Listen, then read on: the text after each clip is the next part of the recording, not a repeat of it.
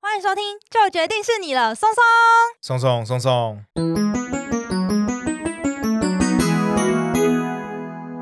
大家好，我是你们的专属训练师拉雅。我是松松，欢迎大家奏会轻松聊自然。今天是一个特别集数，从一个非常特别的主题开始。哦，是什么主题 呢？今天是一个充满爱情的主题，为什么今天要充满爱？我们要闪听众 吗？不，嗯，kind of，不过啊 Kind of 我们可以先从一个非常有趣的动物相关爱情小新闻开始。这其实是松松传给我的，然后我记得那时候我们看到的时候都觉得好很好笑。好，我跟你讲，我因为我觉得真的太好笑了。大家不知道有没有听过鹤这个动物？哦，就是一种很大只的鸟，嘴巴长长的。呃，在台湾应该也有吧，大家可能有印象，就是在动画电影里面会看到那个爱依西那种红鹤，通常都会伫立在这个水边吼。然后这是一个在美国动物园新闻，有一个雌性的一个白枕鹤，它是一个特别的一个品种，它其实长得也蛮漂亮的，就是。羽毛是白色的啊，然后脸上有一个红色的一个花纹。动物园里面都会很想要帮这些动物们去找他们的伴侣啊，然后让他们雄的雄白性的白枕哎鹤去配对。然后没想到很好，这个战斗力非常的高，它就啄死了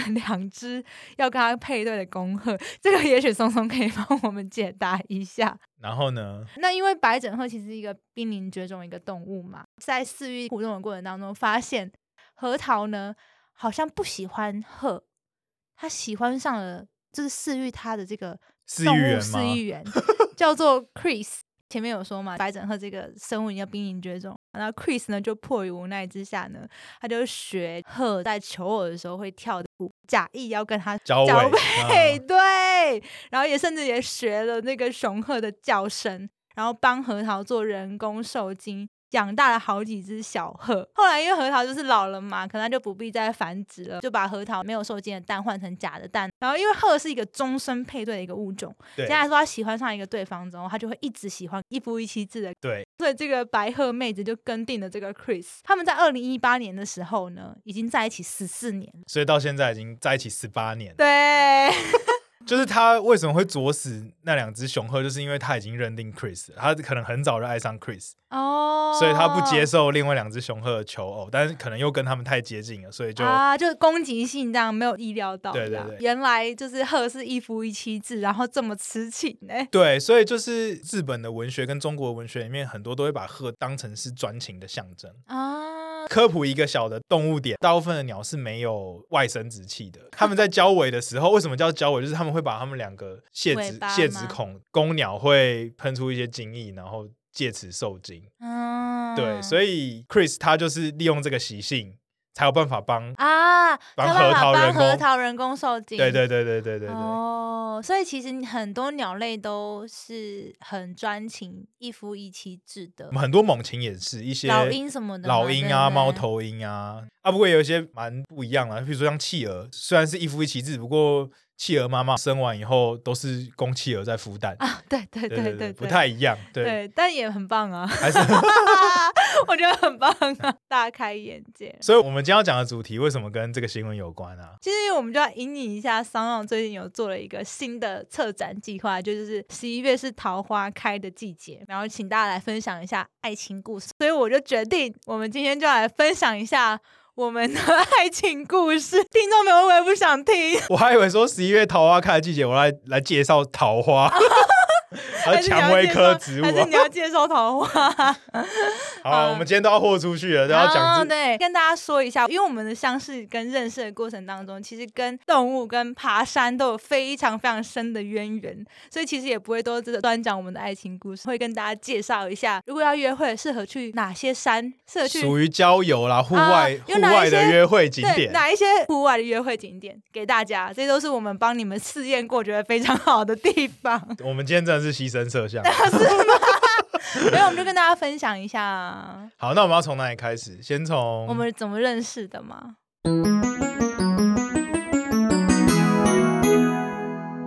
简单说，我们就在网络上认识。对，然后我记得那时候呢，我就在看松松的照片嘛。大家如果去有追踪我们 IG 的话，应该知道松松的那个身材身形就是比较魁梧一点。然后我那时候就看到松松的照片，是他跟他的车子在拍照，然后就摆出一个 插手的姿势，感觉起来就有一种中二、中二、很中二二的感中二觉，可以对，很中二中可二以的感觉。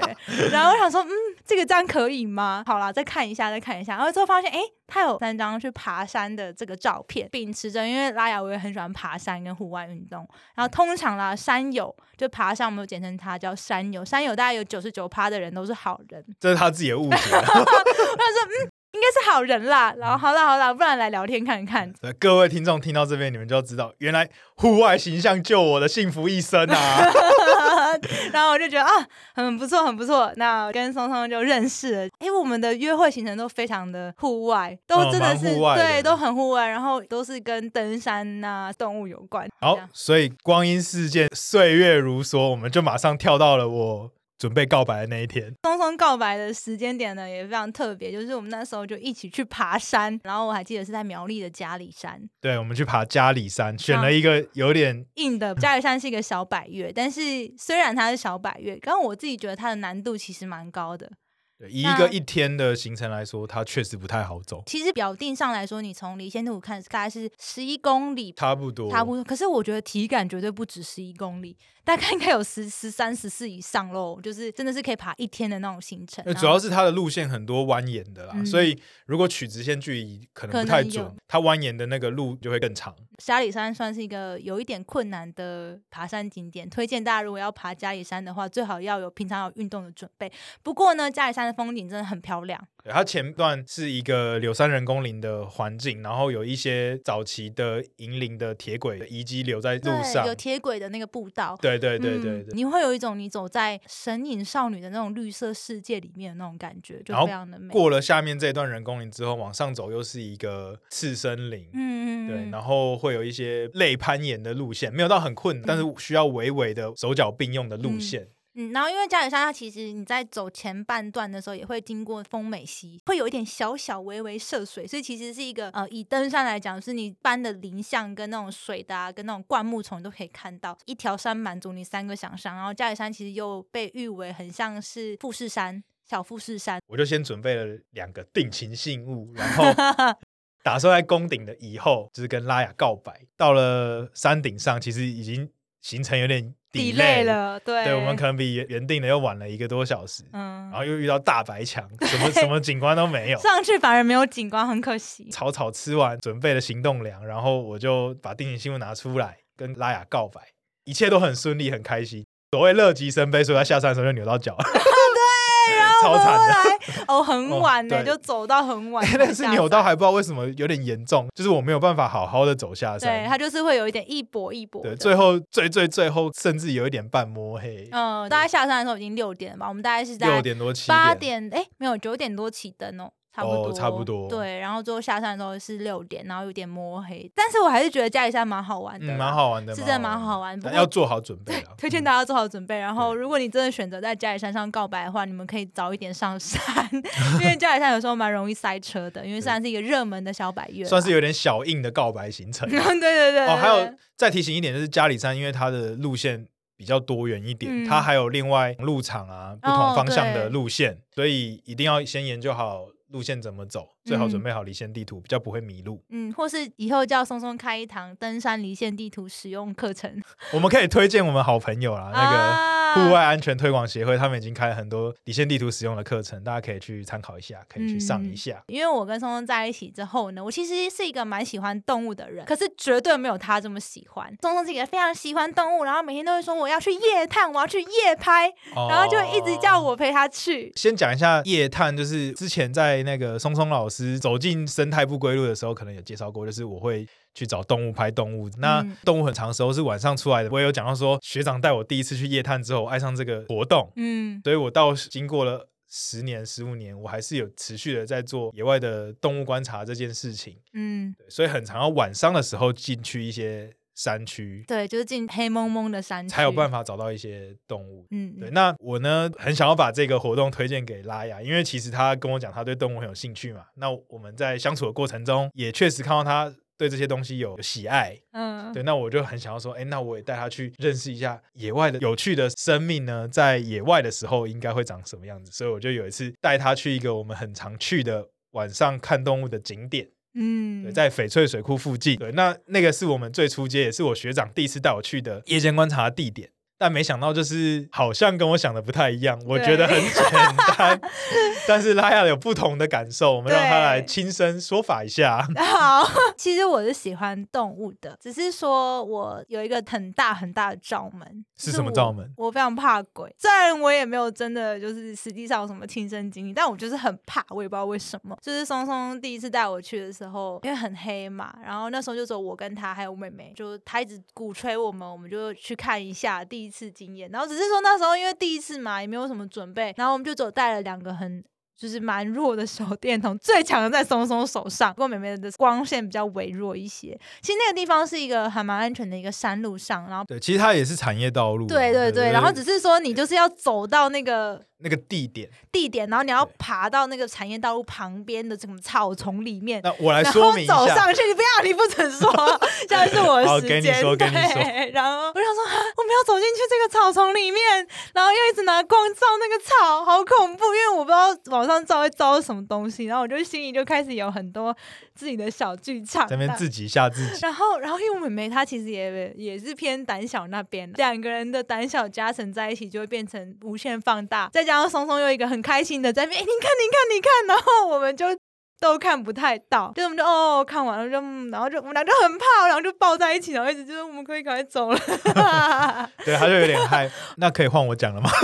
你要讲你要讲什对，么？我补充一下，那一天晚上呢，大雨过后的隔天，然后是一个天气蛮好的晚上。嗯那我带他们去的那个地点呢，是产业道路旁的一个水池。其实那个水池旁边还有路灯。对我很长久在野外活动的人来说，我会觉得说，哦，这个环境非常人工，然后也有路灯什么的，嗯嗯应该不至于觉得太恐怖。那我们那天的目标也是我们之前嫦娥月宫的时候有提过的一个动物，叫做中国树蟾，是一种绿色的小青蛙。嗯它喜欢爬在树上，漂亮，很可爱。嗯，对，但是没想到呢，那天我们达到目的有那天好多好多中国树蟾，那天真的是巨亮，我跟大家讲，我真的是从来没有置身在一个哇叫到我听不到我旁边的人在讲什么，听不清楚旁边的人在讲什么的一个世界。就是你置身走进去那边，你就会觉得你被青蛙的叫声淹没，那个声音真的好大好大好大，你会觉得你走进了另外一个世界，对，其实那天就是树上到处都是中真国的树到蟾。处都是，你随便看到都处看得到是，然后但是呢，拉雅跟她的妹妹两个人就很害怕，然后我就会说，哎、你看这里有一只，那里有一只，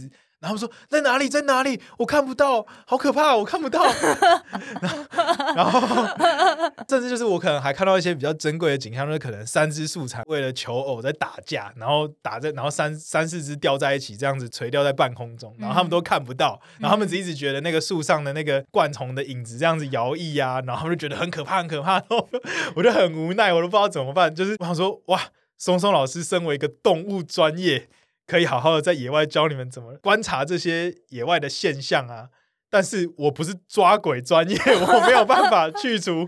拉雅心中的恐惧啊，嗯所以就产生了一个第一次没有很好的夜观经验，这样、嗯坏的经验就是我们要换一个很亮的手电筒。就有效了，就有效了。了。因为第二次呢，我又再跟松松就是再去夜观了一次，然后那一次呢是就有趣很多了嘛。对，因为那次就不比较多人，就除了我跟松松之外，还有他其他有在夜观的朋友，然后他们的手电筒都超爆亮，亮到不行。拉雅要不要就是你也顺便讲一下我们第二次夜观去哪里啊？然后哦我们的好啊目标是什么啊？我们第二次然后可你的是。感觉哎、我们第二次夜观的地方应该是在铜锣那边吗？哦，对，松松通宵在通宵，然后松松有一个好朋友呢，是在耕种，他们在耕种的那一个区块的水土保持跟那个环境保育其实做的很好。然后里面有一个非常特别的一个生物叫做田鳖，这个之后有机会可以跟大家介绍一下，它是台湾现在仅存可能有田鳖一两个的地方吧。稳定有族群的地方啊、嗯。然后呢，那一次呢，其实我觉得第二次夜观的地点比第一次恐怖更多，因为它是一个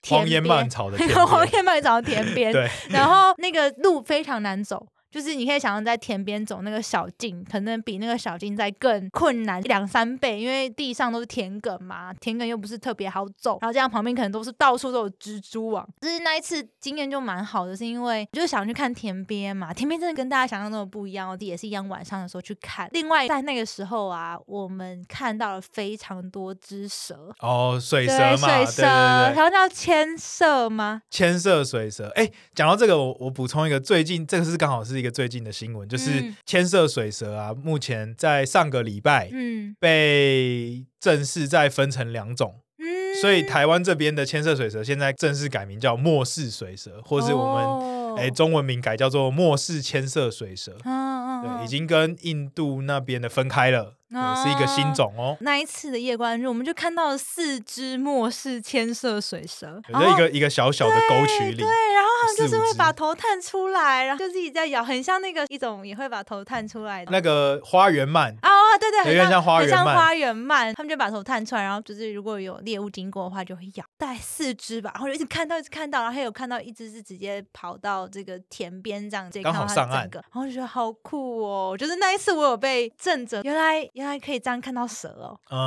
呃，就那一次我就有感受到那种哇夜观的魅力，魅力，对，然后还有田边人在捕食的这个过程，会觉得大自然很奥妙。因为那一次整体的经验其实是比第一次更难走啊，然后环境也更不好。但那一次夜观让我有很大的一个改变，就是想法又在换了。可以感受到那个大自然的活力啦。嗯，因为那一次活动啊，其实我们是一个拉力赛的行程，我们第一天去哦，学霸去通宵铜呃铜锣通宵。嗯那除了找田边之外，本来还想去找石虎，啊但是也对，但那个又哎天哪， 对。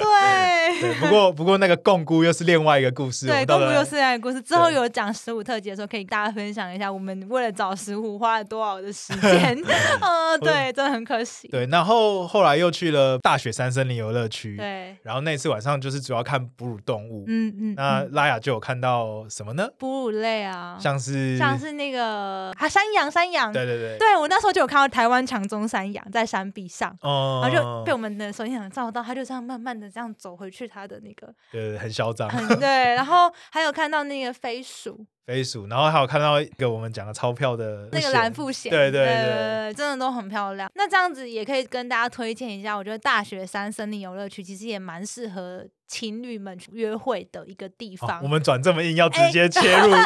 景点推荐的吗？推荐推荐啊！我觉得大屿山很适合哎、就是如果大家是有想要就是过夜的行程的话，那我觉得蛮推荐去大雪山，因为第一个它不难到，然后第一个是你又可以在那边看到很多哺乳类，哎、不一定可以看到很多啦，可是是可以看到哺乳类，有机会可以看到的。大屿山山游乐区的夜观活动是非常有名的，因为他们嗯那边哺乳类动物的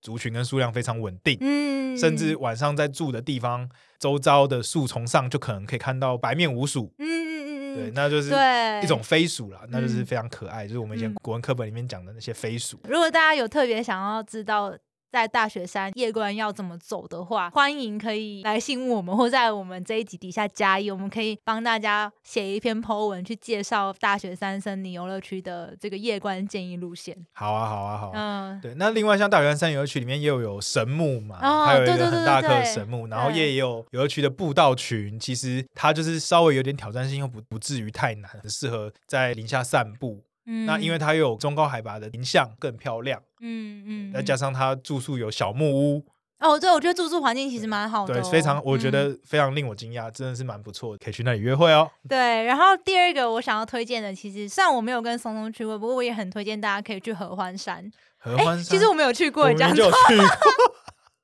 我抱歉，就是我觉得合欢山也很适合当，就是如果你们都很喜欢户外运动的话，合欢山是一个蛮适合新手爬山的一个地方。嗯，合欢山它最大的优势就是它是全台湾最好到的海拔三千公尺的地方。对，然后也可以跟别人炫耀说我爬过百越了哦。嗯它有蛮多高山景致的一些高山草原啊，对，冷山、铁山这些大型的针叶树 然后我在合欢山上几乎都遇到大景，哦，对有风景很漂亮。对大景的意思就是说，你站到云海山脚点啊的时候，那个天空很清澈、很开阔，然后云海很漂亮。然后我第一次是跟我朋友一起去的，我记得我。一下车看到那个云台的时候，我整个被赞叹。然后第二三次跟松松，就是我们有再去合欢爬合欢其他的呃山峰的时候，其实也是看到很漂亮的云海。如果是新手的话，建议可以走主峰，然后还有这个东峰东峰可以考虑一还有下。石门山，还有石门山，我觉得难易度是主峰、石门山，然后东峰，东峰的话，就是有一些爬升，其实对会，有比点较喘。喘一点。但是大家心有余力的话，可以再爬北峰跟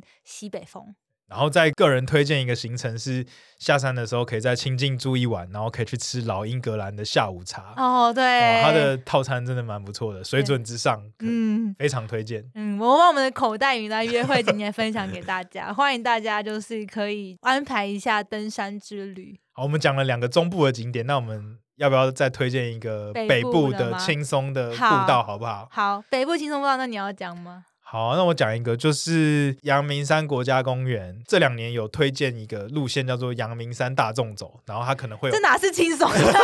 没有，我讲的是大众走里面台北大众走第一段嗯的最前段，嗯叫做二子坪嗯嗯，二子坪步道。对，二子坪步道它简介一下，它大概只有两公里，那嗯原则上整趟路都是平的，嗯它只有轻微的起伏，然后最后会到一个湖，一个二子坪游戏区，然后有两个景观人工湖，两个景观人工湖就有一个湖面的景致，再加上湖会种一个台湾原生的莲花，叫做嗯台湾萍蓬草，哇它是一个黄色的花，在那边但是族群稳定，也很容易看到，所以会那很漂亮。对。这那样它有一些凉亭啊，一些简单的嗯小石子步道。啊，还有很大一片的草皮，很哎适合亲子去走走。对，假日的时候很适合亲子去走走。那路线也不长，就是简单运动一下，非常适合。嗯，然后如果想要再挑战困难一点点，但又不是说超级难的话，也推荐大家可以去金面山。内湖吗？对，它在内湖，然后其实捷运就可以到了，在西湖站。然后大家只要一号出口出去的时候，基本上你再走一下就可以到。然后因为其实金面山，